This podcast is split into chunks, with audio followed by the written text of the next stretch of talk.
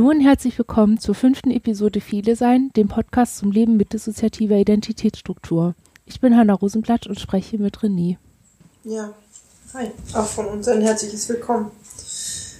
Ähm, wir haben uns heute vorgenommen oder überlegt, über Emotionen zu sprechen. Ähm, wir würden, glaube ich, gerne damit anfangen zu definieren, was wir eigentlich, also worüber wir, was das ist, worüber wir da reden wollen. Ja. Ja. Dann definiert mal schön. Emotion, ein stacheliges Ding, nicht hübsch anzusehen, ziemlich amöbenartig in seiner Formvielfalt, äh, von bunt bis dunkelschwarz. Hm. Also auch widersprüchlich geformt. Ja. Nee, aber ich dachte, ähm, halt auch mal zu schauen, ne? Also Emotionen und mancher Zustand, ist das dasselbe? Also was meinen wir eigentlich, wenn wir sagen, wir wollen über Emotionen sprechen? Gefühle ist klar, so als Grunddefinition, aber. Mhm. Meinst du besondere Gefühle? Also meinst du Gefühle, die unangenehm sind oder schwer auszuhalten sind oder alle? Reden können wir schon über alle. Ähm, ich weiß es nicht, ähm, unterscheidet ihr das? Also zwischen Emotionen und, und uh, Sachen, die angeschwemmt werden, die aber eigentlich eher zu irgendeinem Zustand oder zu irgendeinem Flashback oder so gehören? Also, ja. ist es. Also früher haben wir das nicht unterschieden, aber jetzt mit ein bisschen Therapie im Rücken können wir trennen in emotionale Reaktion und Bestandteil aktueller Wahrnehmung oder aktuelle Empfindung oder so. Also wenn sowas angeschwemmt ist, ist das meistens eine Reaktion und dann ist, ist das irgendwie immer eingeteilt in die Emotion ist schnell und heiß und meistens irgendwie uh, und also unkontrollierbar vielleicht auch in einer gewissen Form auch ähm, unaushaltbar. Und wenn das aber nicht angeschwemmt ist, ist es einfach ein Gefühl ist das einfach irgendwie ein normaler Bestandteil von dem, was gerade ist oder was gerade in mir vorgeht. Aber Emotionen sind ja beides, oder? Ich glaube grundsätzlich schon, aber wenn das so, ähm, wenn das Dinge sind, die so angeschwemmt sind, die ich so, also wir haben irgendwie festgestellt, dass wir angetriggert und, also wenn wir angetriggert sind, dann ist die Emotionalität, die wir dann erfahren oder mit der wir dann umgehen, eine ganz andere, als die, die wir im Alltag haben. Selbst dann, wenn die alltäglichen, also wenn die, die wir im Alltag haben, eher unangenehm sind als angenehm. Hm, ich versuche gerade deinen Satz irgendwie noch ein bisschen zu zerlegen, um ihn irgendwie vollständig zu verstehen, aber. Also, er hat zwei Teile. Der eine Satzteil ist, wenn wir getriggert sind und Emotionen empfinden, dann ist es häufig unkontrollierbar und manchmal auch unaushaltbar. Wenn wir aber nicht getriggert sind und um, das ist der zweite Satzteil und normal im Alltag sind, dann habe ich häufig nicht das Gefühl, dass meine Gefühle oder meine Emotionen oder die, mit denen wir gerade umgehen, unaushaltbar sind und unkontrollierbar. Das ist die Trennung, die wir machen würden. Ja, also das ist für uns gerade so ein bisschen Neuland. Den Gedanken hatten wir neulich oder in einem anderen Kontext auch schon mal, dass uns das irgendwie gesagt wurde, dass Unaushaltbarkeit oder Unkontrollierbarkeit für, für alte Emotionen spricht. Das war für uns, glaube ich, vorher diese Trennung, die müssen wir noch üben, glaube ich. Also die macht wahrscheinlich vieles einfacher. Wäre jetzt unsere Idee im Umgang mit Emotionen. Macht es das für euch einfacher, das so zu trennen? Verstehbarer. Weil wenn wenn wir getriggert sind, dann sind wir ja häufig in, in das Erleben von einem Kind oder von jemandem, also von uns als Kind oder uns als Person, die ganz global unterworfen ist, getriggert. Also das ist ja dann der Zustand, die Perspektive, aus der heraus wir dann erleben. Und das ist eine, in der man mit den Gefühlen auch nicht so gut umgehen kann. Also das ist dann eher so, dann ist triggert nicht, oh, ich bin getriggert, ich muss ja jetzt ganz schnell was machen, sondern es ist, oh, ich bin getriggert, meine Perspektive ist gerade eine, die einer Person, die noch nicht so in der Situation ist oder in der Lage ist, kontrollierend auf sich selbst oder ihre Umwelt einzuwirken. Oder regulierend vielleicht eher. Aber das bin ich ja heute nicht mehr. Ich bin heute erwachsen und ähm, in 80 Prozent der Fälle, 80 bis 90 Prozent der Fälle in meiner Umwelt in einer Situation, in der ich meine Umwelt und die Kontexte mitgestalten kann. Also ist meine Perspektive, auch wenn ich die gerade anders erlebe, in der Situation der, des Getriggertseins, ist ja de facto eine andere. Und deshalb ist es irgendwie leichter. Und so. Ja, durch diese Unterscheidung ist mir klarer, wann ich glaube, keinen Einfluss nehmen zu können und versus in der das wirklich so ist. Und das hilft dann sowohl mit den Emotionen umzugehen, als auch mit der Situation, die getriggert hat oder mit dem Gegenstand oder so. Also dadurch, mhm. ne, dadurch werden wir dann wieder ermächtigt, Dinge nicht so unkontrollierbar zu erleben. Wobei ja selbst dieser Schritt Übung erfordert, oder? Ja, klar. ja, ich wollte es nur jeden. noch mal aussprechen, weil in ja. meinem rattert es gerade. Ähm, weil ich glaube, also ich hätte, glaube ich, gerade gesagt, dass wir uns in sehr, sehr vielen Situationen, gerade wenn es um Emotionen geht, oder dass die Emotionen, die uns zu schaffen machen, größtenteils welche sind, wo wir eben nicht das Gefühl haben, dass wir sie gut aushalten können oder dass wir großartig handlungsfähig sind da drin. Mhm.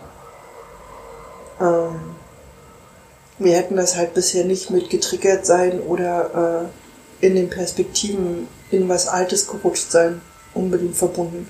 Ich glaube, bei uns ist das eher verbunden mit der Idee, dass wir unfähig sind, mit bestimmten Dingen umzugehen, die im Hier und Jetzt stattfinden. Was eine völlig andere Position letztlich ist. Ja, eine Traumawahrheit, ne? Also.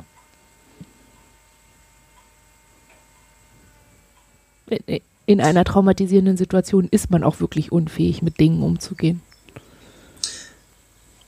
Ja, aber das haben, das haben wir, glaube ich, bisher nicht unbedingt gesehen. Wir haben halt uns, wir halten uns eigentlich eher für im Hier und Jetzt eben auch nicht gut in der Lage, mit bestimmten Dingen umzugehen.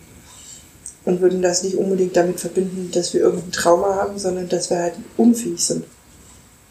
Das macht deinen dein Gedanken gerade relativ spannend oder ähm, bringt uns ein bisschen ins äh, Schleudern. Auch schön. Okay, wir sind jetzt am Schleudern, mitten im Podcast, das ist super. ähm, tolles Thema. Schluck. Ähm. Naja, es ist so, ähm, deswegen sage ich Traumawahrheit, ähm, immer erstmal davon auszugehen, dass man selber gerade kaputt ist, ist, ist so eine, das ist die, das ist die Erklärung, die man als gerade als Person, die zum Opfer zwischenmenschlicher Gewalt geworden ist, am einfachsten haben kann. Und am, auf die kommt man am schnellsten und die lässt sich am einfachsten bestätigen.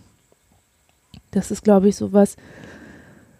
Ähm, damit stellt man sich ja ins Zentrum, ne? Damit zieht man alle Schuld, alle Verantwortung, alle Ursache für irgendwas auf sich selbst, weil man ja auch denkt, naja gut, all das hier, was gerade mit mir passiert, kann ich nicht kontrollieren, aber mich selber kann ich kontrollieren und verändern und so. Das ist ja so, so eine Art letzte, letzte Bastion, von der man sich ja irgendwie, ich sag mal, auch in schwierigen Kontexten, sagen wir jetzt innerhalb von einer gewaltvollen Familie zum Beispiel, kannst du dich ja trotzdem noch davon überzeugen und dir das am, ich sag mal, plausibelsten einreden und nachhaltigsten einreden, dass wenn du nur irgendwas anders machst, wenn du nur irgendwas lernst, wenn du nur XY tust oder nicht tust, dann hört das alles auf oder dann verändert sich irgendwas und dann kann, also alles andere kannst du ja nicht kontrollieren, aber dich selbst schon. Ich glaube, also deswegen ist das so eine Traumawahrheit, so eine Gewaltwahrheit. Das ist ja häufig auch, was die Täter in einem dann sagen, ne? Ich mache das nur, weil du XY getan oder gemacht hast oder nicht gemacht hast oder gemacht hast. Und also, eigentlich ist es total plausibel, also, dass ihr das so denkt oder dass das für dich so ein,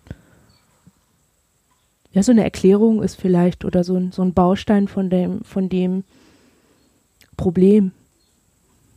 Ja, es kollidiert halt nur gerade ziemlich mit dieser Annahme oder unserer Annahme, eine gewisse Souveränität zu haben. Also wir wissen, dass da irgendwo äh, ein großes schwarzes Loch ist, wo immer wieder Sachen auftauchen, die sowieso irgendwie äh, uns in Straucheln bringen. Aber was ich glaube, ähm, hm. Toll, wir haben eine Frontalkollision in unserem Hirn. ähm, ich, da, wo wir hängen, ist, also einerseits verstehen wir es und andererseits hängen wir, glaube ich, genau da, dass wir, okay, wir können sagen, es gibt Emotionen, die bringen uns völlig ins Straucheln, die mögen wir irgendwie auch nicht. Oder ne, wir können damit einfach nicht gut umgehen, aber wir hätten sie halt nicht unbedingt in die Vergangenheit gepackt, sondern eher eine Unfähigkeit im Heute, wenn man das jetzt weiterbaut wir halten uns in vielen Situationen für unglaublich souverän, aber es stimmt, wir machen das ganz oft auf Kosten von Emotionen, die wir dann normalerweise ziemlich weit wegpacken. Was uns halt ne, möglich macht zu reflektieren und immer unglaublich viel zu verstehen und äh, angemessen zu reagieren. Mhm. Also ich, für uns steht das nicht im Gegensatz Souveränität und Emotionen, mit Emotionen umgehen oder Emotionen haben. Ja, ich glaube aber bei uns ist die Souveränität besteht oder basiert ein ganzes Stück weit darauf, Emotionen mh, mm, zu verpacken oder auch eben nicht zu haben oder.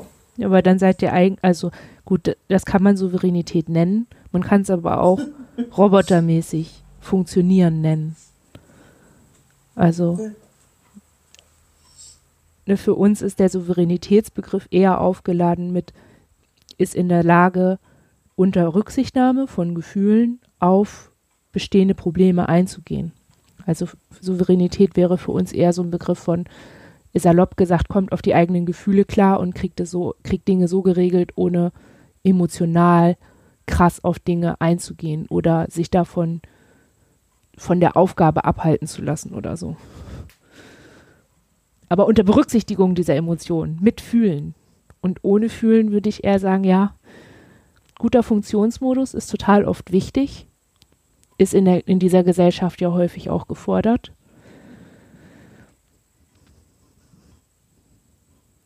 Aber ich würde nicht sagen, dass es wichtig ist, um souverän zu sein, keine Gefühle zu haben. Oder zu spüren oder zuzulassen. Seid ihr noch da? Mhm. mhm. Ähm, es wird heute ein etwas schwieriger Podcast. Wir werden ständig Geräusche machen. Wie, mhm. ähm. Also ihr müsst es nicht aushalten, ne? Wenn das zu viel ist und zu unangenehm, dann könnt ihr könnt ihr einen Piep machen und dann könnt ihr auch auflegen und wir telefonieren später weiter. Nee, nee, es ist schon, es ist schon okay. Es ist halt irgendwie ein, wir, wir fühlen uns gerade nicht sonderlich souverän. Unsere Souveränität kommt uns gerade ein bisschen abhanden, aber ähm, ich glaube, es ist gut. Es ist ja auch, ne? Spannend ist jetzt gerade voll das falsche Wort. Du musst dann gucken, an welcher Stelle du was rausschneidest, aber ähm,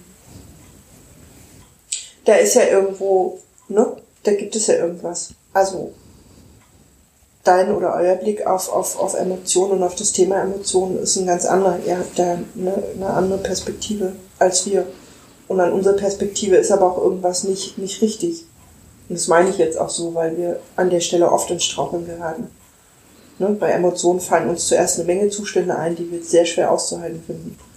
Und dann irgendwas, was wir manchmal vermissen, sowas wie Unbeschwertheit. Ich weiß gar nicht, ob Unbeschwertheit eigentlich eine Emotion ist, aber ähm, Freude. Also es ist ja nicht, dass wir uns nicht über Dinge freuen oder dass wir, ne, wir, wir, wir, wir mögen das sehr, wenn wir merken, dass wir Menschen eine Freude machen können oder dass jemand, dass es jemandem gut geht mit uns oder dass, äh, wenn jemand traurig ist, wir da, ne? So ist ja nicht, dass wir nicht mit Emotionen umgehen.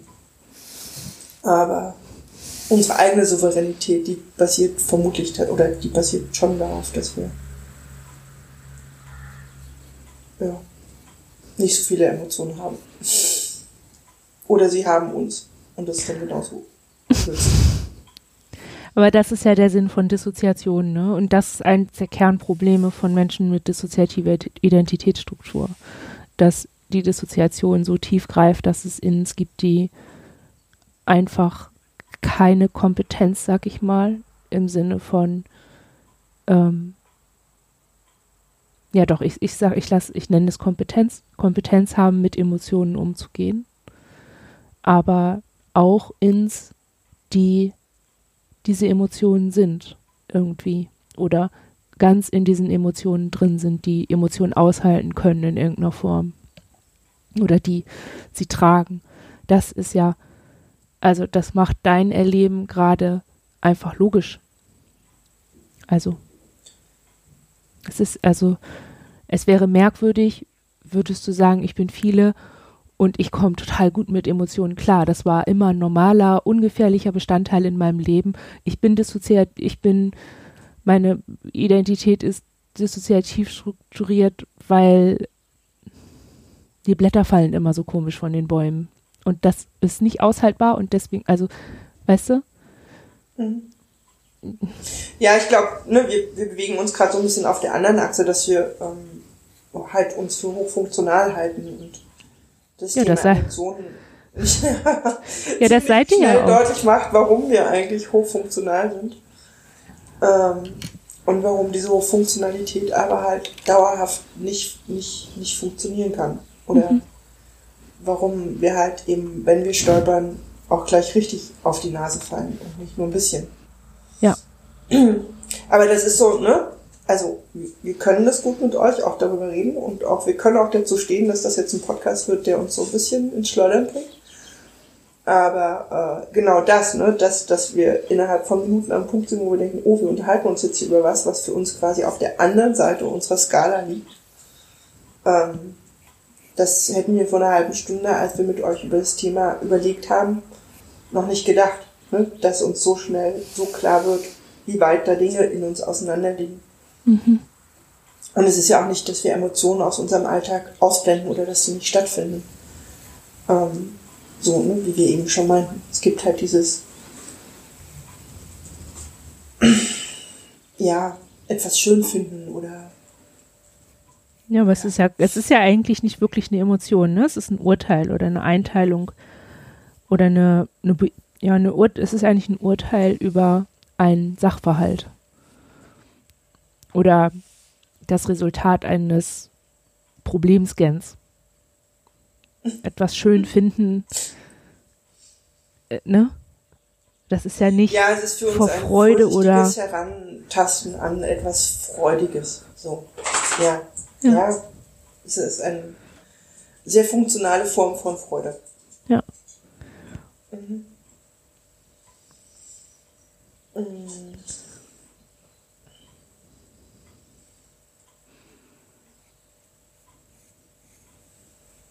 Ja, wohin gehen wir jetzt mit diesem Thema? Also.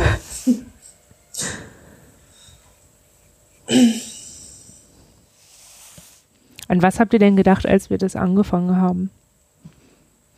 Als wir hm, überlegt wir haben. haben als erstes über all die Themen nachgedacht, die wir gerade nicht können. Äh, Emotionen kamen so auf, ich meine.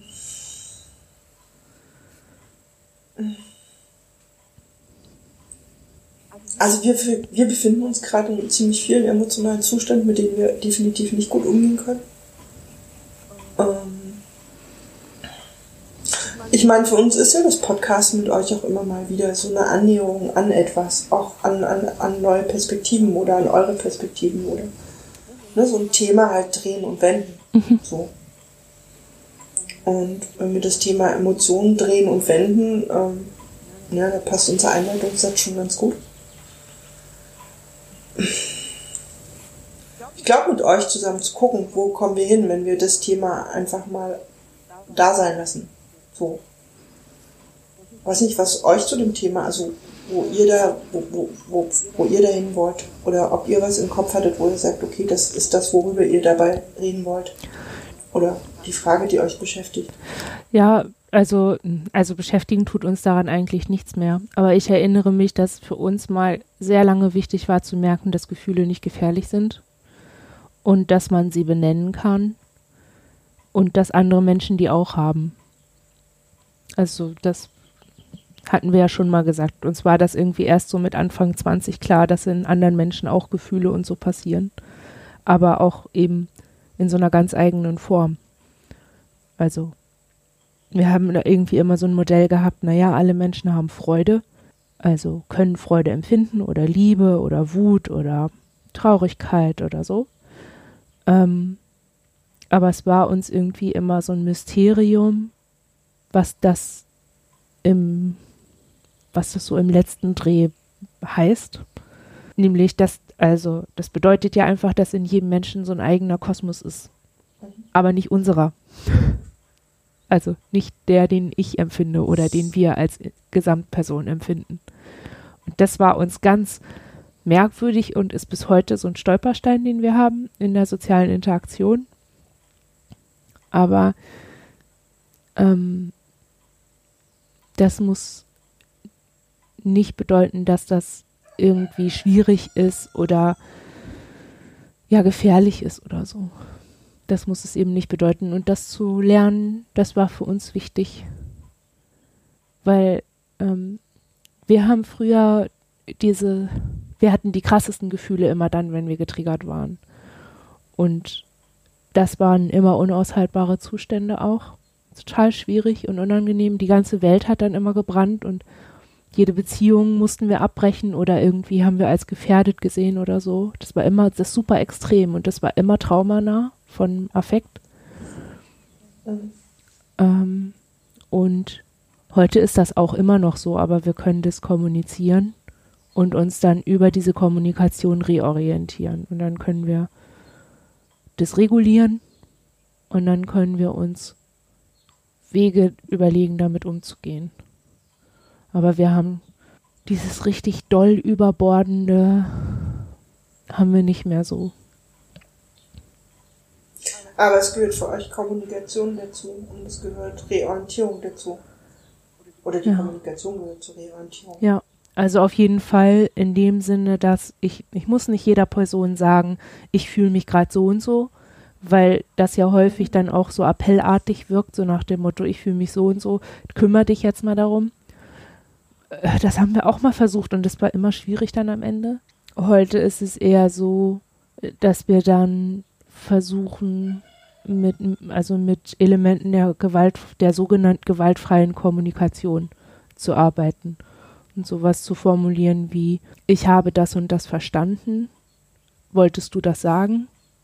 Oder ich fühle mich so und so, weil ich das und das aus deinen Worten gehört habe oder so, ne, so aufgenommen habe oder irgendwie so. Also wir, wir setzen uns selbst nicht mehr ins Zentrum von so einer Situation, gerade mit anderen Menschen, sondern wir sagen, wir haben was verstanden, die andere Person hat was verstanden und wir müssen gucken, dass wir beide das Gleiche verstehen, dass wir beide über die gleiche Sache reden. Und irgendwie allein, dass wir das so machen, da sind wir schon mal einen Schritt aus diesem Traumading raus, aus dieser, ich sag mal, Traumaroutine. Und wir, wir beziehen unsere Umgebung mit ein in das, was gerade in uns vorgeht. Weil das ist ja nicht so, dass wir isoliert von allem um uns herum passieren oder dass Dinge in uns wirken, ohne einen Ursprung irgendwo anders als in uns. So ist das ja nicht. Das ist ja nicht die Realität. Und ich glaube, da ist Kommunikation wirklich unabdingbar. Weil ohne Kommunikation hast du diesen Bezug zum anderen nicht, zum Äußeren. Und dann kann ja die einzige Antwort immer nur sein, du bist schuld oder du hast diese Gefühle, weil du halt so bist, wie du bist. Und das ist aber nicht die Realität. Gefühle sind, glaube ich, immer irgendwie Reaktionen auf Dinge oder Umstände oder Momente oder so. Gedanken vielleicht. Und ich glaube, dass man das kann, braucht viel Übung und es braucht vor allem eine Umgebung, in der man lernen kann, dass es nicht schlimm ist, wenn man Gefühle hat und sie empfindet. Vielleicht auch ein bisschen davon überrollt ist erstmal. Seid ihr noch da? Ja, ja, wir denken nach. Also wir hatten eben kurz die Frage im Kopf, wo, wo Gefühle denn eigentlich stattfinden, aber die hast du jetzt gerade auch hiermit beantwortet. Mhm.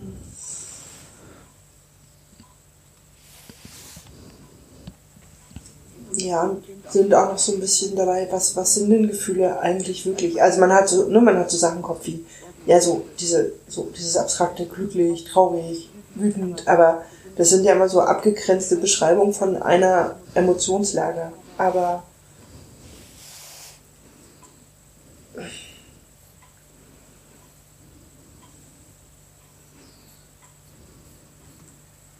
Gefühle sind ja, glaube ich, vielfältiger oder setzen sich mehr zusammen. Mhm. Bei einem selber, aber auch bei jedem anderen, nehme ich an. Ja. Ja, ich würde auch sagen, dass es, dass ähm, Ambivalenzen normaler sind, als man so denkt. Also, wir haben irgendwie immer gedacht, naja, wir sind viele, wir können keine eindeutigen Gefühle haben. Aber je mehr wir über Leute, die eine Person sind, lernen, desto mehr merken wir, dass es überhaupt kein Alleinstellungsmerkmal für viele sein, ambivalent zu sein in Gefühlen. Oder vielleicht, ja, ja, ambivalent zu sein oder konfus in Gefühlen zu sein. Oder vielleicht auch zu glauben, man hat, man ist wütend, aber eigentlich ist man total traurig. Oder, also, weißt du, dass es so ein eigentlich auch noch gibt, so ein eigentlich Aspekt. Und ich glaube, dass es auch so ein bisschen bei Gefühlen geht es oft auch darum, dass sie einfach wahr sind, ne? Also sich einzugestehen, dass man, also ne, ich finde, diese, kennst du diese Redewendung, er muss sich eingestehen, dass er traurig, traurig ist oder sie muss sich, sie muss mal dazu stehen, dass sie sich über Dinge freut oder so. Kennst du diese Formulierung? Die Formulierung kenne ich. Die Frage nach dem Wahrheitsgefall ist halt so, ne? Sind Gefühle immer wahr, weil ja. alleine ihre Existenz. Ja. Ja, aber wie? Okay, wenn man dann aber sagt, okay, wenn alle, alles, was man fühlt, wahr ist, auch das, was aus irgendeinem Getriggertsein heraus an Fühlen da ist. Ja. Wasser ist nass. Wasser ist wahr. Nass ist auch wahr. Du kannst Dinge über Dinge nur sagen, wenn die Dinge sind wenn sie wahr sind, wahrhaftig. Und Gefühle sind auch dann wahr, wenn ihr Ursprung oder ihr Anlass einer ist, der früher mal aktuell war oder früher zu 100 Prozent gepasst hat und kongruent war mit dem Hier und Jetzt und heute aber nicht mehr, dann ist das Gefühl ja trotzdem noch da. Nur weil das jetzt nicht mehr den gleichen Anlass hat wie früher, heißt es nicht, dass es nicht wahr ist und nicht da ist.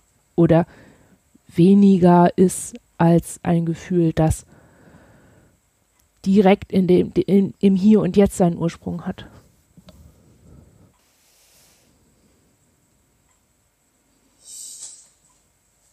Ich kann jetzt gerade nur ein Geräusch machen.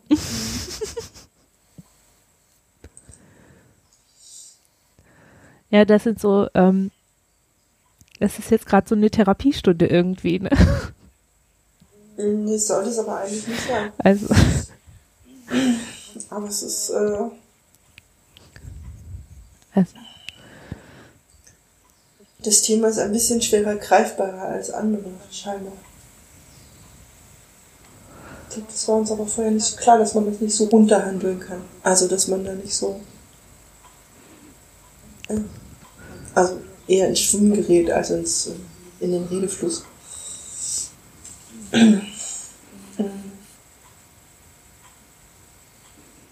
Habt ihr denn schon mal Erfahrungen gemacht mit Emotionen, die, mit denen ihr gut umgehen konntet?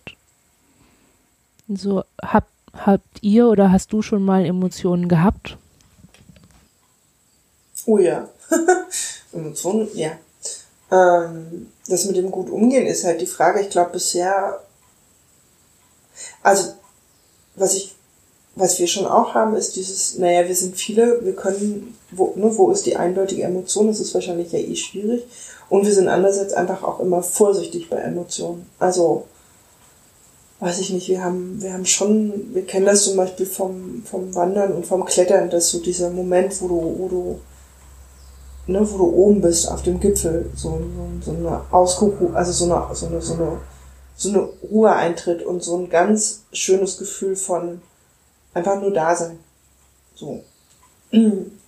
Ist, glaube ich, für uns eine Emotion, die wir, die wir gut nehmen können. So, die ist, die ist okay.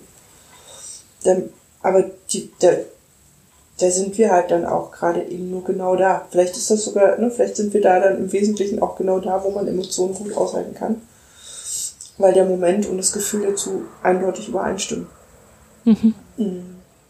Also wenn Zustand und Emotion kongruent sind. Mhm. Mhm. Und ich glaube, das ist im Alltag für uns oft die Frage, oder vielleicht, weiß ich nicht, ist da auch der Punkt, wo wir dann schon wieder eher rational oder eher reflektierend auch so, mit solchen Situationen umgehen, dass wir eben irgendwie auf dem Kopf haben, ja, was ist das denn oder wo kommt das denn her? Ich glaube, es hat auch manchmal damit zu tun, dieses, ja, jemand bei euch hat jetzt. Ja, toll. Ich fühle mich so und so und dann steht einer vor mir und sagt, ja, jemand bei euch hat jetzt. Mhm.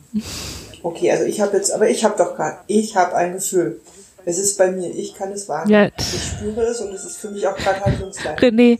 Ist es jetzt also mein Gefühl oder ist es das Gefühl von irgendjemandem innen, der gerade voll am Rad steht? René. Newsflash. Du bist die andere. also du bist okay, auch die andere. Also, ja, das ist, also, ja. Ja, aber ich glaube, ne, das ist ein bisschen das Gefühl von dieser, dieser Spaltung, die in der Theorie da, ne, die ist in der Theorie einfach besser und einfacher. Ja, die ist. Damit umzugehen als in der Praxis. Weil in der Praxis findet das alles in dir drin statt. Und wo grenzt du dich ab und wo grenzt du dich eben nicht ab? Dann gibt es dieses äh, sehr weiche, da ist gerade sehr viel Wut. Das macht es total einfach. Die wird dann einfach gar nicht irgendwo festgemacht an irgendjemandem in oder an einem selber, sondern die ist halt einfach da ist für die Wut auch super, da kann die sich total gut austoben, weil keiner sie haben will und sie halt so ein bisschen rumtoben kann. Ähm, nee, aber ich glaube schon, dass das, das, weiß ich nicht. Danke für den Newsflash, aber also, mhm, okay. Also ich glaube, ja, also in solchen Situationen ist für dich der Zus ist das Ich-Gefühl nicht kongruent mit dem, mit dem Gefühl. Also du, du kannst die Wut fühlen, aber du kannst nicht anerkennen, dass du wütend bist. Beziehungsweise, was heißt anerkennen? Es ist für dich nicht kongruent zu sagen, du bist wütend. Und ich, was wir so in der, also wir Rosenblätter in so in den letzten zwei Jahren immer mal wieder machen und irgendwie merken, ach okay, das geht auch, also wir können damit leben, ist halt immer einfach zu sagen, ich bin wütend, wenn aber eigentlich jemand von uns anderen, also von uns Rosenblättern wütend ist. Aber es ist irgendwie, weiß ich nicht, ich habe das Gefühl, es wird zunehmend okayer, das so zu sagen, weil wir uns zunehmend so viel teilen, dass es eigentlich mehr so ist wie eine Gemeinschaftskühlschrank. So jeder packt mhm. rein, was er gerne isst, aber manchmal ist es auch okay, wenn ich Dinge esse, die jemand anders gerne isst. Weißt du? Und irgendwann ist es so vermischt, dass jeder einfach irgendwann mal einkaufen geht und weiß, ach, für alle passt das irgendwie. Und genauso ist das gerade oder zunehmend bei uns mit Gefühlen. Oder mit auch manchmal mit Überzeugungen oder so einer gewissen Haltung zu Dingen. Wir werden da irgendwie, wir wachsen da zusammen und haben immer weniger das Gefühl, was zu unterschlagen oder zu verbergen oder die Unwahrheit zu sagen, wenn wir die Gefühle von anderen aus unserem System als unsere eigenen bezeichnen oder da so mit reinmischen. Das heißt nicht, dass wir anerkennen können, dass die anderen auch wir sind. Also ich habe da nach wie vor Schwierigkeiten und so ein, so ein nicht kongruent Gefühl, aber ich habe das Gefühl, dass wir vom Inhalt und das, was wir teilen, immer näher aneinander rücken. Auch bei Emotionen. Ja, ich finde das, also das Bild vom Gemeinschaftskühlschrank ist jetzt interessant, dass es ein Kühlschrank ist, aber ähm, ja, ich glaube, das macht aber manchmal das Problem aus, ne? Dieses, dieses eigene Abgrenzen und gleichzeitig aber mit etwas umgehen und es halt auch als eigenes annehmen. Also dass, dass da gleichzeitig zwei Dinge stattfinden. So dieses Überlegen, woher kommt es? Also gerade wenn man irgendwie versucht rauszufinden oder wahrscheinlich öfter mal versuchen raus, sollte rauszufinden, wo kommt das Gefühl her? Ist das halt was Altes? Und ähm,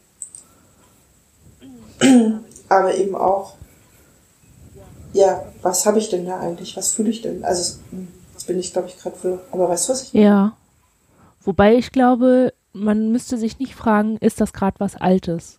Ich glaube, sinnvoller ist so eine Frage von äh, danach, ähm, ist das ein Gefühl, das wir schon mal hatten oder mit dem wir schon mal umgehen mussten? Und wann war das? Also, weißt du, eher so rum. Mhm. Weil mit diesem Framing erinnert man sich selber daran, ah, ich bin damit schon mal umgegangen oder wir sind damit, also wir hatten schon mal einen Umgang damit. Und dann, also, weißt du, es ist so ein Schritt drauf zu und nicht ist es was Altes, weil wenn man sagt, ist es was Altes, dann ist es so, ist es Restmüll von gestern, den ich eigentlich schon längst hätte mal wegtun müssen. Also, weißt du, wie ich meine? Ja, ja, ich, ja, ich finde das auch, äh, ja, ich verstehe das. Und gleichzeitig habe ich aber selber gerade gemerkt, als ich es gesagt habe, dass das da eine Rolle spielt, wo es um den, um den Umgang damit auch geht. Ja. Weil bei alten Sachen, ich meine, wir haben ja auch damals gelernt, mit, mit Gefühlen und mit Fühlen umzugehen. Und wir haben Werte und Maßstäbe dafür gelernt. Und die sind, die sind nun wirklich alt. Und die sind auch überhaupt nicht mehr hilfreich heute. Ich merke aber, dass wir einerseits im Heute teilweise sehr unsicher sind, weil wenn wir Gefühle haben, ganz oft unser Gedanke ist, äh, dürfen wir das überhaupt fühlen? Ist es angemessen? Ne? Oder ist sowieso mal relativ schnell das unangemessen empfinden? Und ähm, dieses, die Frage nach dem, ist es was Altes, impliziert so ein bisschen auch die Erlaubnis, dann auf alte Art damit umzugehen. Mhm. Zumindest bei uns immer noch. Ja. Weil wenn es was Altes ist, heißt es ignorieren, aushalten. Ja. Bloß nicht zu viel, dem, nicht dem zu viel Wert beimessen oder dem zu viel Raum geben, weil, ne, Gefühle, nee. Ähm, und ich glaube, vielleicht ist da sogar bei uns im Kopf auch so eine, so eine Schere, weil ja, mit neuen, schönen, guten Gefühlen aus dem Heute, da muss man halt lernen, mit umzugehen. Und mit den alten, die passen in das Neue nicht rein und die alten Wertmaßstäbe sind aber auch nicht oder sollen nicht sein. Und dann entsteht da so ein Leerraum, mhm. wo dann was stattfindet, was eigentlich nicht handelbar sein kann. Also glaube ich jedenfalls. Also wenn ich so drauf gucke, denke ich mir, nee, in dem Raum kannst du dann auch nicht damit umgehen. Mhm. Weiß ich nicht. So gesehen ist es wahrscheinlich, seid ihr ja. So gesehen ist es wahrscheinlich naheliegend, dass uns dieses Thema gerade extrem ins Schleudern bringt, während wir mit sozialen Interaktionen, während, äh, was weiß ich, einer beruflichen Kommunikation sehr souverän sind, tatsächlich souverän sind. Da haben wir nämlich schon Menge gelernt. Ähm, und in Bezug auf dieses Thema zum Beispiel tatsächlich nicht sehr souverän sind oder nicht viel, damit noch nicht so wahnsinnig viel umgegangen sind. Ja, in der beruflichen Situation. Ja. Hm? ja, in der beruflichen Situation geht es ja nicht um euch. Doch geht es auch um uns, aber da haben wir tatsächlich ein Wissen oder da haben wir uns was erarbeitet, wie wir damit umgehen können und auch für uns authentisch damit umgehen können. Aber da betrifft es halt nur unseren beruflichen Anteil. Mhm. So, der ist auch von alten Sachen relativ frei. Also mal abgesehen von so ein bisschen Leistungsdruck, aber ansonsten ist das relativ frei. Ähm, ich würde jetzt an der Stelle fragen, und was machen wir jetzt mit den ganzen Gefühlen? Aber eigentlich haben wir dazu schon ganz viel gesagt. Also, ja, ich glaube, ähm, mit Gefühlen muss man nichts machen. Oh doch, in einen Karton stecken, wegschicken. Nein. Per Eilbote. Wofür denn? Wozu denn? Dass sie nicht mehr da sind? Ja toll, das kannst du auch anders haben. Das, also, mm, ich glaube, ähm, Also grundsätzlich glaube ich, dass man nicht immer mit allem was machen muss. Manche Dinge sind einfach auch nur da, solange wie sie da sein müssen oder wichtig sind und dann gehen sie wieder weg. Also manchmal ist es einfach nur wichtig zu merken, oh, das macht mich traurig, das macht mich glücklich.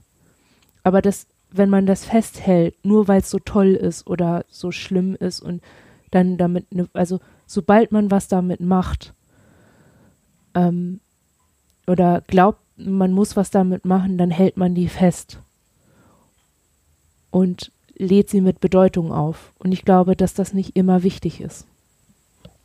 Also in manchen Situationen schon. Ich glaube schon, dass es manchmal wichtig ist, ähm, gerade dann, wenn man zum Beispiel, also ich habe das beobachtet bei einem In, dass für das die Gewalt lange nicht schwierig war.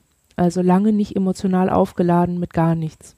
Es war eher so, ja, so ist das Leben, so muss man halt drauf klarkommen. Und drauf klarkommen hat für dieses Innen bedeutet, es ist wichtig, dass du es nicht fühlst, es ist wichtig, dass du nicht drüber nachdenkst, es ist einfach wichtig, dass du das jetzt mit dir machen lässt und fertig.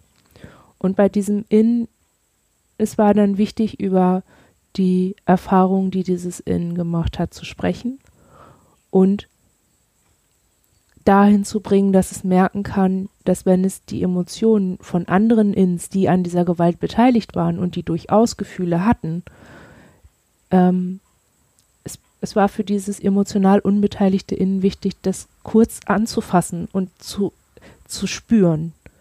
Also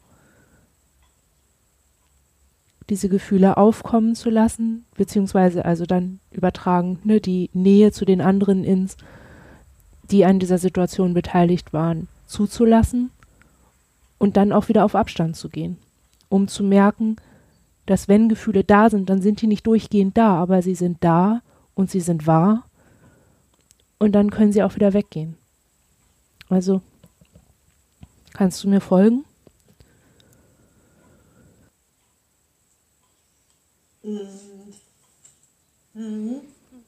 Also ich glaube, dass wenn ich mich, ich nehme mal ein anderes Beispiel, ne? wenn, wenn ich mich auf jedes Gefühl, das ich habe, richtig doll immer einlassen würde, dann würde ich zu nichts mehr kommen. Aber manchmal ist es wichtig zu spüren, ach, wenn ich jetzt was esse, dann tut mir das gut, dann fühlt sich das gut für mich an, das ist schön. Und dann kann ich es auch wieder lassen, weil wenn ich das zu sehr festhalte und mich darauf ganz konzentriere, dann dauert es auch nicht lange, bis Zweifel aufkommen. So funktionieren wir irgendwie auch. Ist das jetzt wirklich so? Oder bildest du dir das gerade ein? Bla bla. Ich halte die Sachen so lange fest, wie es gerade gut ist, und dann lasse ich es wieder gehen. Und genauso bei schlimmen Gefühlen. Manchmal ist es einfach wichtig zu merken, oh, ich fühle mich gerade nicht gut. Ich bin traurig. Und dann ist das so. Punkt. Es bedeutet nicht immer gleich irgendwas oder ich muss mit der Traurigkeit deswegen nicht was machen, weil sie mir gerade auffällt. Und sie ist da und dann ist sie halt da. Man kann traurig sein und gleichzeitig irgendwie arbeiten, man kann traurig sein und gleichzeitig Straßenbahn fahren, man kann traurig sein und trotzdem über einen Witz lachen. Das schließt sich ja alles nicht aus. Aber ich muss deswegen nicht, also ich muss, weil das so ist, nicht immer in der Traurigkeit sein. Oder die festhalten. Die ist auch noch da, wenn ich nebenbei irgendwas anderes mache. Sie ist so lange da, bis sie wieder nicht mehr da ist.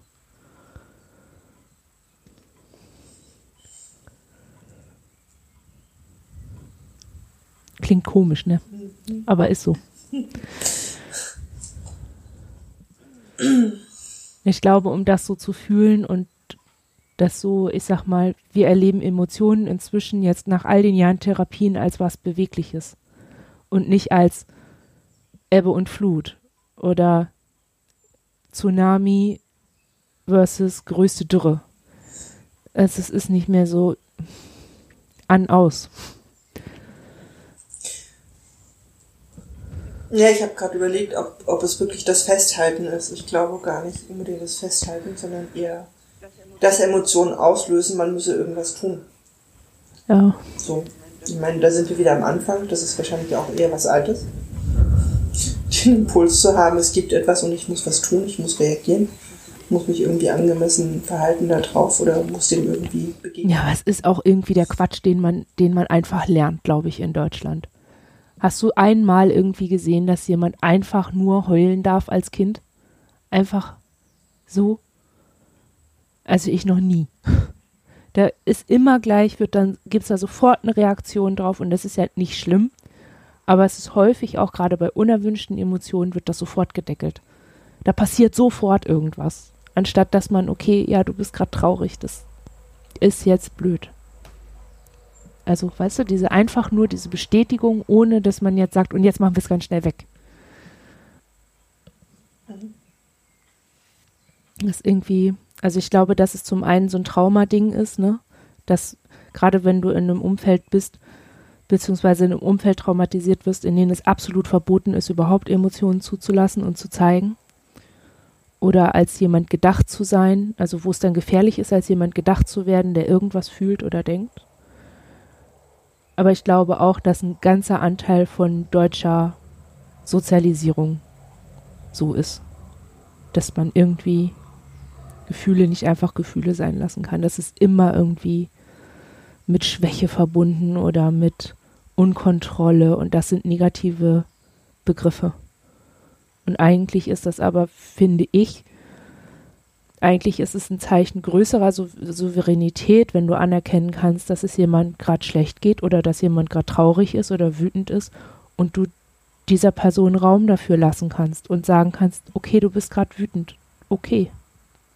Das sind gerade deine Gefühle. Punkt.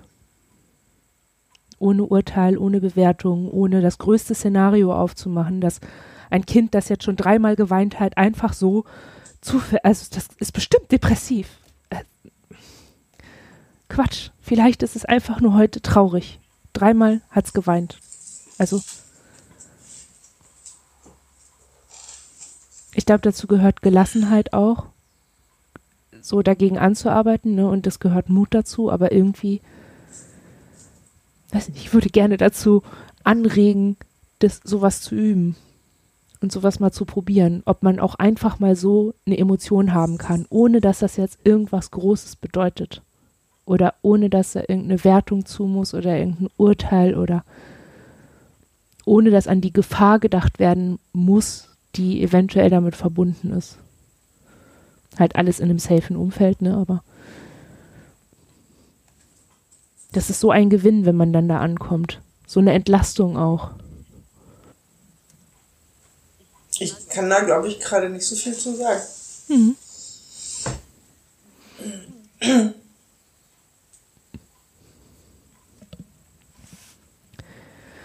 Tja, überlasse dir jetzt die Aufgabe, den Bogen zurück zu unserem Podcast und zu viele sein und zu was auch immer zu schlagen.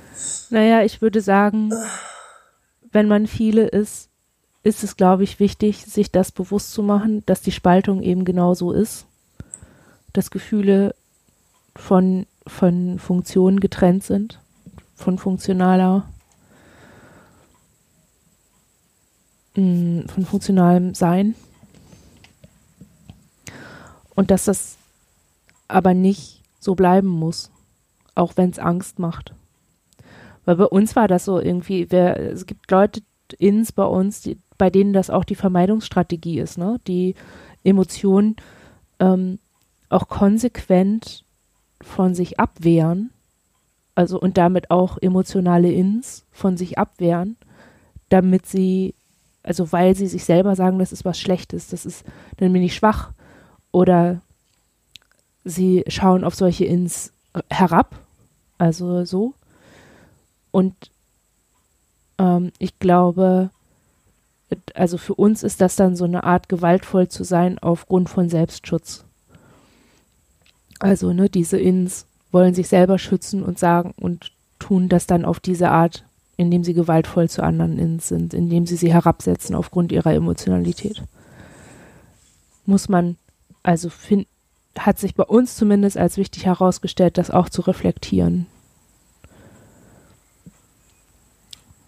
Also warum man sich fernhält von Emotionen und wie man darauf reagiert. Und man kann ja auch immer ein bisschen gucken, würde ich bei einer äußeren Person auch so handeln und wenn nicht, warum erscheint mir das gegenüber anderen ins oder mir selbst für gerechtfertigt? Und manchmal kommt man dabei dann zu Schlüssen, die, wo man dann merkt, hm, vielleicht kann ich das auch nochmal ändern. Das ist irgendwie fremdgesteuert oder das habe ich mir angeeignet, weil es mal wichtig war, aber heute ist es eigentlich gar nicht mehr so wichtig. Und Spoiler, all das sind Themen, mit denen man, die in der Therapie auftauchen. So früher oder später.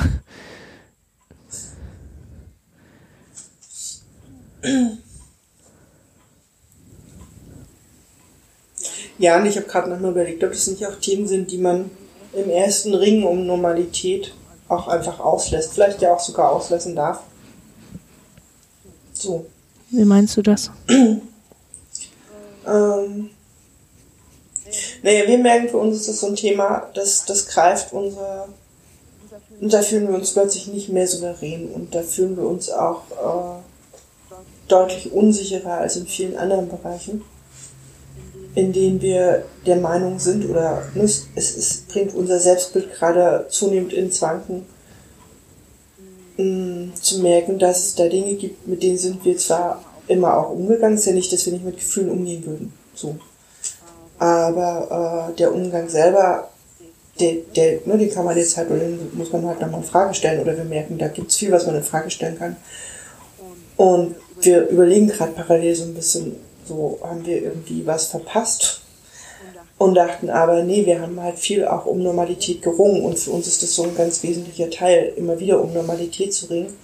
Und in der Normalität sind Gefühle oder das ist das, vielleicht war es auch vorhin ein Satz zu diesem, das ist halt auch Teil von Sozialisation, auch von letztlich in Anführungsstrichen normaler Sozialisation ist, auf eine bestimmte Art teilweise mit Gefühlen umzugehen. Und wir halt da auch, glaube ich, oft ne, versucht haben, uns dem wiederum ein Stück weit anzupassen. Mhm.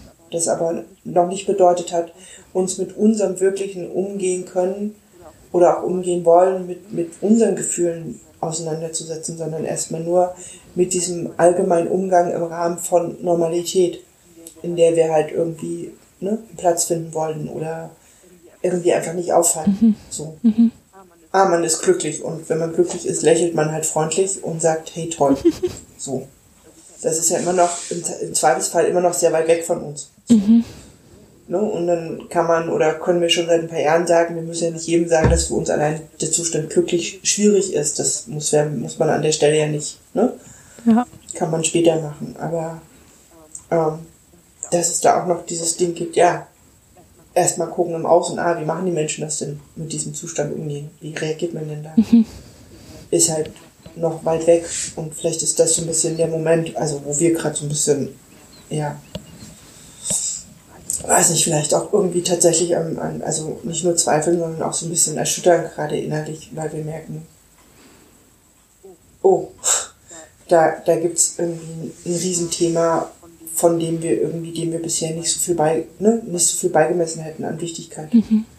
Weil wir gedacht hätten, es reicht, wenn wir in dieser Normalität mit dem Außen umgehen können, an, mit dem äußeren Umgang angefühlen. Mhm. Und wir müssen da nur hinkommen. Und wahrscheinlich geht es eben nicht nur darum, da irgendwo hinzukommen, wo andere sind, sondern auch eigenes da drin anzuschauen. Und dass man das auch darf und scheinbar ja auch muss. So. Mhm. Weil man sonst vielleicht eben in so einen hochfunktionalen Zustand kommt, der äh, ja, ertragreich ist, aber nicht unbedingt ewig trägt. Mhm. Ja. War das jetzt nachvollziehbar? Mhm. Ja.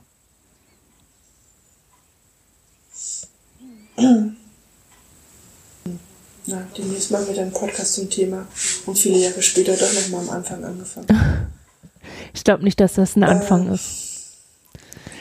Nee, ist es auch nicht. Ich glaube, das ist, ne, wir haben uns ja auch schon viel über Funktionalität unterhalten und alles hat irgendwie auch seine Berechtigung und.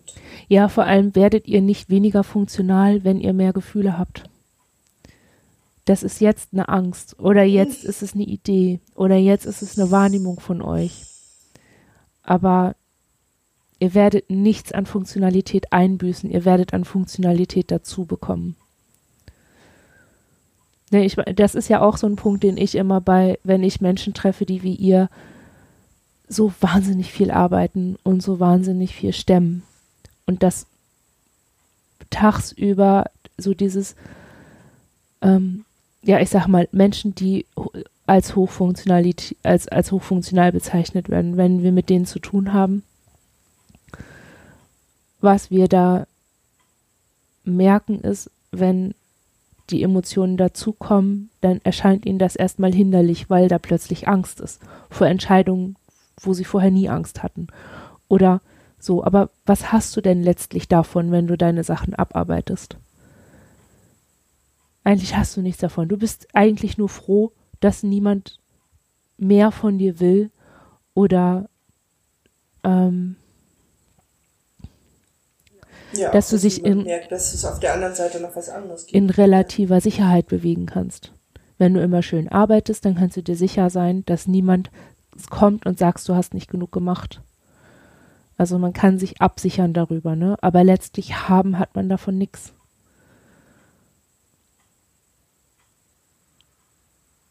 Und, am, und hinterher sitzt man vielleicht da und denkt, oh, wie habe ich mich da eigentlich gefühlt? Was war da eigentlich mit mir los?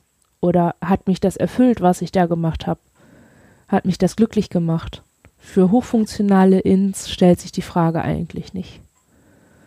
Also wenn ich unsere kleinen Roboter, wie wir sie nennen, angucke, für die stellt sich nicht die Frage, wie fühle ich mich dabei bei dem, was ich jetzt hier mache. Die arbeiten das ab und fertig und sind sind aber eher getrieben davon, dass noch mehr Anspruch kommt, dass sie noch mehr machen sollen.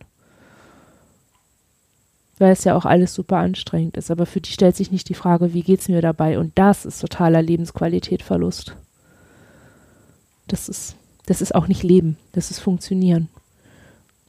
Und ich glaube, deswegen sage ich, sich Emotionen zu widmen, ist auch kein Anfang. Gerade wenn man viele ist, dauert das wie bei euch dann eben Jahre von Therapie, bis man so weit ist, dass man die anderen überhaupt spürt. Das ist ja auch der Schritt als, als hochfunktionales Innen, dass du die überhaupt wahrnehmen kannst und dass es nicht so abstrakt bleibt und sich dem dann zu nähern, kann nicht am Anfang einer Therapie stehen. Das passiert dann, wenn man es kann, wenn da genug Kapazität ist, wenn da genug Sicherheit ist, wenn da genug gute Begleitung ist, dann kommt das. Ja. Trotzdem, ne, es gibt halt so ein Restgefühl von, okay, Langstreckenlauf und am Ende stehst du wieder am Start. So. Wovon, wie, wie kommt dieses Gefühl zustande? Also, woran? Ich glaube, das ist so beides. Das ist so dieses, das haben wir in den letzten Monaten immer mal wieder gehabt, dass wir gedacht haben, es war immer alles okay und richtig in dem Moment, wo es war. Ne? Jede Art von Schritt, den wir gemacht haben, Entscheidungen, die wir getroffen haben, Entscheidungen, die teilweise aber auch andere von uns gefordert haben. Was weiß ich, da denke ich dann zum Beispiel an sowas wie OEG oder so, ne, wo wir halt ja auch oft überlegt haben, war das richtig? Oder Strafanzeigen oder so. Das ging ja jetzt nicht immer unbedingt nur von uns aus, aber ähm, also es geht gar nicht darum, alles, was gewesen ist, irgendwie in Frage zu stellen, sondern da sind wir relativ klar zu sagen, okay, das war in dem Moment eben richtig. Und das war das, was von uns aus möglich war und was von außen begleitet werden konnte in dem Moment oder eben auch nicht. Aber ähm, was wir merken, ist manchmal schon so eine Trauer. Ja, ich glaube, es ist schon sowas wie Trauer, dass manches sehr, sehr so durchge, also das ich weiß gar nicht, ob das unser, unser Ding nur war, dass wir unbedingt das und das und das wollten. Ne? Wir wollten unbedingt unser Studium, wir wollten unbedingt wieder, wir wollten die Rente damals nicht. Wir haben alles getan, um nicht berentet zu werden. Und haben dann natürlich auch gesagt, wir beweisen, dass wir es können. Wir, wir, wir, wir, ne? wir konnten ja nur sagen, okay, wir können es. Weil die alternative Rente war, die wir halt eben für uns nicht wollten. Und ich glaube, was wir manchmal merken, ist so, so ein wir wünschen uns manchmal ein Stück weit, und da kommt dieses Anfangsding her, den Moment zurück, wo es möglich gewesen wäre, ohne das Gefühl, irgendwas Wesentliches zu gefährden, sich bestimmten Dingen zu widmen. Mhm. Ne? Also nicht unsere Arbeitsfähigkeit zu gefährden, indem wir uns Dingen widmen, die uns vielleicht für eine Weile auch mal sehr ins Schleudern bringen. Oder es gab eine Zeit, wenn es uns so schlecht gegangen wäre, dann waren Menschen da oder dann war halt klar, ja, dann musst du halt jetzt erstmal in die Klinik, ob wir die Klinik gut fanden oder nicht. Aber ne, es gab plötzlich irgendwie, da gab es so ein Netz zu einer bestimmten Zeit. Mhm. Und es gibt's halt heute teilweise nicht mehr. Heute hat keiner irgendwie die Idee, dass wir ein Netz bräuchten oder, oder was heißt keiner, aber weißt du, was ich mhm. meine? Alle sehen halt, wir gehen arbeiten oder wir, wir stemmen ja so viel oder, ne, wir, wir, und da ist dieses Gefühl von, vielleicht ist Anfang dann auch wirklich das Falsche, aber so ein Gefühl von irgendwie nochmal noch mal zurückgehen müssen und irgendwie aber ja auch nicht eben zurückgehen zu können, sondern es hier in dem Moment, wo wir jetzt sind, irgendwie zu gucken, wie kann das jetzt gehen. Mhm. So. Ne? Also wenn jetzt einer und fragen würde, ja, würdest du heute was anders machen, dann würde ich, glaube ich, sagen, ja, ich würde, glaube ich, gerne viel früher verstehen, womit ich es zu tun habe oder womit wir das zu tun haben und welche Möglichkeiten wir haben. und nicht so durchgehen durch so ein Klinik, krankgeschrieben, irgendwie Perspektiven entwickeln Ding, sondern so eine Zeit haben, das zu verstehen und sich vielleicht sogar zu überlegen, wie, wie wollen wir, wie wollen wir jetzt, ne, wie, was, was für Möglichkeiten haben wir und wie wollen wir die wahrnehmen. Ich weiß nicht, ob das heute so möglicher ist als früher oder ob, also ob sich die, weiß ich nicht. Nur vielleicht geht es anderen, die heute an dem Punkt sind, genauso, dass sie erstmal in irgendwas hineingetrieben werden und da irgendwie durchtorkeln und irgendwie gucken, wie sie klarkommen und dann halt irgendwie, wenn sie Glück haben, hier und da an, Punkt, an Punkte oder an Personen kommen, die dann hilfreich sind. So, vielleicht ist das heute nicht viel anders, aber weißt du, jemand, der sich hinsetzt und sagt, hör zu, so, so kann so ein Weg aussehen oder das sind Möglichkeiten, die du hast, die du gehen kannst, die du aber auch nicht gehen kannst oder und das hat ja auch nicht nur mit dem Außen zu tun, das hat ja auch was mit dem Moment zu tun, wo das, weiß ich nicht, passiert. Ja. Ja, und es wird ja auch einen Grund gegeben haben, warum ihr euch gegen die Rente entschieden habt. Unabhängig davon, also. Der Grund war ganz einfach. Wir hatten damals für uns das Gefühl, dass damit alles zu Ende ja. ist. Und das kommen wir nicht ausgehalten. Ja. Also, da war ein so. Gefühl, da war eine Überzeugung, die ihr nicht ertragen konntet oder mit der ihr keinen anderen Umgang gefunden habt, mhm. außer zu arbeiten. Also, ja. ne, ähm, ich glaube, oder was ich gerade dachte, ist, ähm, als du so beschrieben hast, es, es wäre vielleicht manchmal gut, wenn da jemand ist, der einem sagt, was für Optionen man hat. Ich glaube, ähm, ich überlege gerade, ob wir das irgendwann mal hatten. Vielleicht hatten wir das, aber das würde dann jetzt halt genau bestätigen, was ich sage. Ähm, ich glaube, auch das kann man immer nur so annehmen oder auf sich wirken lassen, wie man es gerade wirken lassen kann. Also wir sind ja jetzt gerade in so einer Situation, in der wir uns total wünschen, jemand sagt uns, wie wir uns entscheiden könnten und was dann passiert. Einfach um so ein Sicherheitsgefühl zu haben für die Entscheidung, die wir treffen. Und wir haben das Gefühl, wir können erst dann eine Entscheidung treffen, wenn wir das wissen. Aber es kommt ja keiner und sagt uns das. Also können wir es nicht wissen. Oh Gott, oh Gott, oh Gott, oh Gott. Das ist ganz schrecklich. Ähm, das heißt aber nicht, dass die Gefühle, mit denen wir jetzt gerade umgehen, deshalb schlimmer sind oder unaushaltbarer, weil uns niemand was sagt. Das bedeutet nur, dass ähm, unser Umgang damit einer ist, der auf auf dem basiert, was wir gerade aushalten können, womit wir gerade umgehen können. Also womit wir gerade nicht umgehen können, ist dieses im Kreis rumlaufen und oh Gott, oh Gott denken. Und womit wir auch nicht mehr gut umgehen können, sind, ist dieses sich Gedanken machen und darüber nachdenken und alle Optionen durchspielen. Das geht auch nicht. Schaffen wir auch nicht mehr. Wir schaffen es auch nicht mehr, uns zu informieren. Wir lassen uns jetzt drauf ein. Also jetzt ist irgendwie, okay, dann gehen wir jetzt halt weiter. Und dann gehen wir weiter und dann gehen wir weiter. Und wenn wir nicht mehr weitergehen können, dann bleiben wir stehen. Und dann können wir immer noch überlegen, wie wir umgehen. Aber ähm, ich glaube, manche große Schritte muss man genauso machen, manche Entwicklungen muss man so vollziehen. Und die Emotionen, die man währenddessen hat, das sind, glaube ich, die Berater, die man hat in der Situation. So, wenn sich was gut anfühlt, dann fühlt es sich gerade gut an. Und wenn sich was nicht gut anfühlt, dann fühlt es sich gerade nicht gut an. Auf alles kann man dabei achten. Und man ist natürlich besser beraten, wenn man diese Berater zulässt. Also diese Gefühle. Man ist eher mittelprächtig, eher funktional beraten, wenn man auf das gute relative Sicherheitsgefühl von Funktionalität hofft oder sich darauf besinnt. Ja, und es ist, glaube ich, auch, ne, es ist richtig. Wir haben halt natürlich sofort gemacht, und was macht man, wenn man was nicht aushält? Was macht man dann mit dem Berater? Den Berater rausschmeißen. Ja, man hält ihn nicht fest. Ähm, Hatten wir ja schon. Ja, man hält ihn nicht fest. Ja, ich, ja. Aushalten heißt immer irgendwas halten. Ja, ja, nur voll philosophisch dann auch sagen, man muss halt auch loslassen können. Ähm. Ja, man kann sich ja, wir hatten mal einen Text dazu geschrieben. Es ist ja ein Unterschied, ob du Sachen aushältst oder ob du sie erträgst. Wenn du Dinge erträgst, dann läufst du trotzdem immer weiter. Du trägst das Zeug halt mit dir rum. Du erträgst sie. Und es ist was anderes, wenn du sie festhältst. Halten heißt ja einfach nur halten. Heißt vielleicht auch innehalten und dann ist da keine eigene Bewegung mehr. Ertragen ist ein Scheißzustand, weil er super anstrengend ist. Du machst ja Dinge währenddessen. Und das heißt auch nicht loslassen. Aber es ist was anderes als, also ne, wenn du merkst, ich halte das nicht mehr aus. Ich kann es aber auch nicht loslassen. Dann musst du es halt eine Weile ertragen.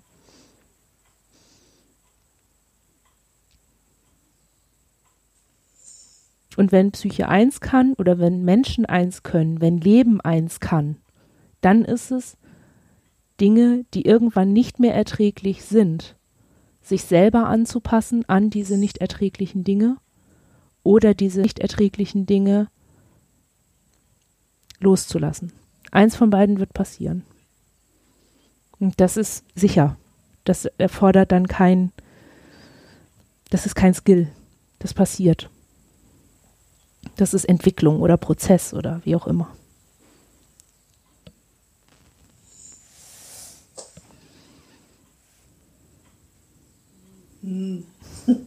Entschuldigung. Ja, nee, ich glaube, das ist ein Punkt, da können wir gerade nicht viel zu sagen, weil da fallen uns schon andere Sachen ein, aber ähm, würden wir jetzt einfach mal so stehen mhm.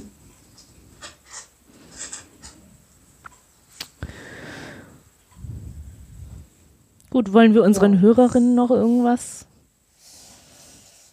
mit auf den Weg geben oder? Mhm. Was denn? Mach du mal. Du bist, ich weiß nicht, wir können heute, glaube ich, nur mitgeben, man kann auch mal. Nein, es ist, glaube ich, wir nehmen heute mal hin, dass wir, glaube ich, eher sehr viel glaube ich gesagt haben oder äh, ich weiß nicht. ähm, und glaube ich so ein bisschen deutlicher war, dass wir heute ziemlich schwimmen in dem Thema, nicht souverän sind, eine Menge Sachen nicht klar haben, hm, Gefühle das scheinbar auch ein bisschen mit sich bringen. Weiß ich nicht, weitergehen. Das wird kein gutes Abschlusswort für uns. Ihr müsst auch nicht immer nur gute Abschlusswörter sagen. Doch, weil wir hochfunktional sind und immer alles gut auf die Reihe kriegen, auch Abschlusswörter. Nee, wir kriegen heute kein gutes Abschlusswort hin. Und es ist nicht schlimm und es bedeutet nicht, dass ihr nicht souverän seid. Naja, an der Stelle schon, aber das ist okay. Also, ja, von unserer Seite ein Plädoyer für Gefühle. Ich weiß auch nicht, ja, ja, 16 Jahre Therapie, Leute. Irgendwann. Wir sind zwar immer noch viele, aber wir können Gefühle. ähm. Ja, wie immer stehen euch die Kommentarfunktionen zur Verfügung. Ihr könnt sie gerne nutzen. Genau. Wir sind gespannt. Ich muss gerade noch überlegen, ähm, was, ob wir noch was Hausmeisterliches haben. Äh, diesen Monat nicht, aber zur Ankündigung ähm, im August, September ungefähr hoffen wir, dass wir ähm, unsere Technik geupdatet haben. Der Feed wird sich verändern. Im günstigsten Fall werdet ihr alle gar nichts davon mitkriegen. Im realistischen Fall werdet ihr es alle mitkriegen, weil wir das alles noch lernen und da einfach auch Fehler passieren. Aber wir werden euch das dann in den in, in Blogartikeln oder in, über das Podcast werd, werden wir euch das dann erzählen und erklären und so. So.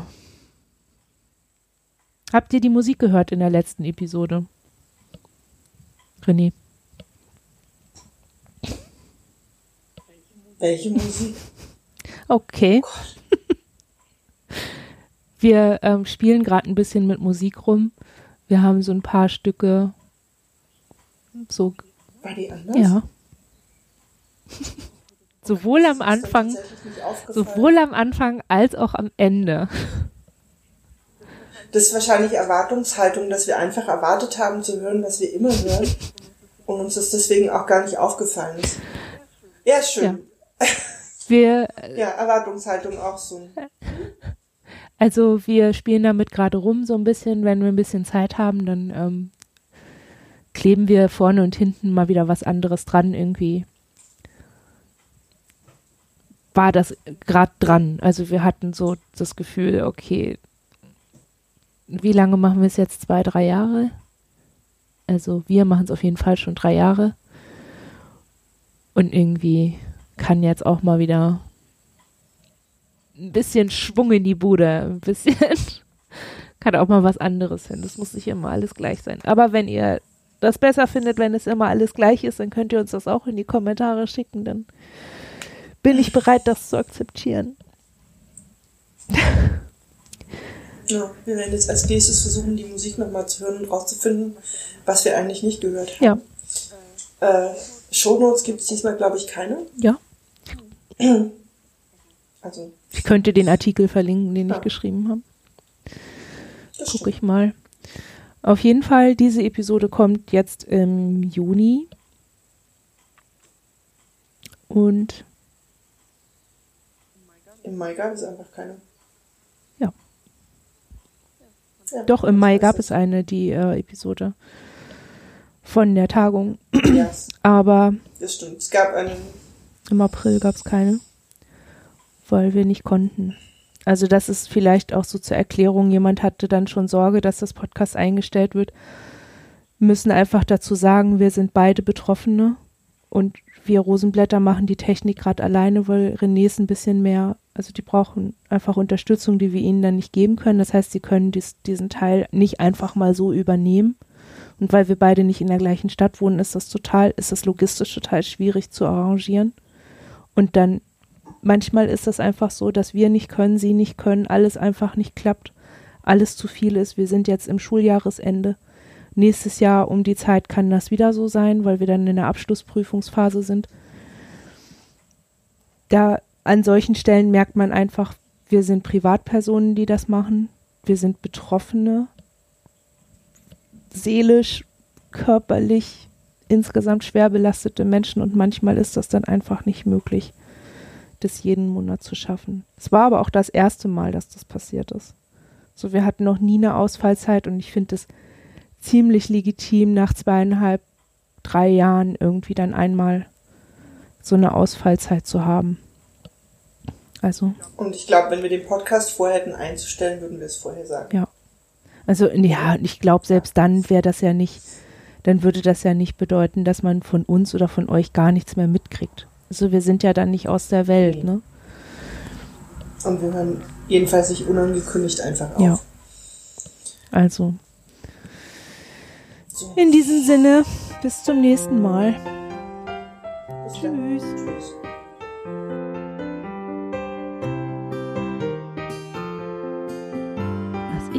Dass ich mal so ein, so eine, ähm, wie nennt man das? So pro Gefühle mäßig rede, das hätte ich jetzt auch, aber ja, das machen 16 Jahre Therapie aus einem.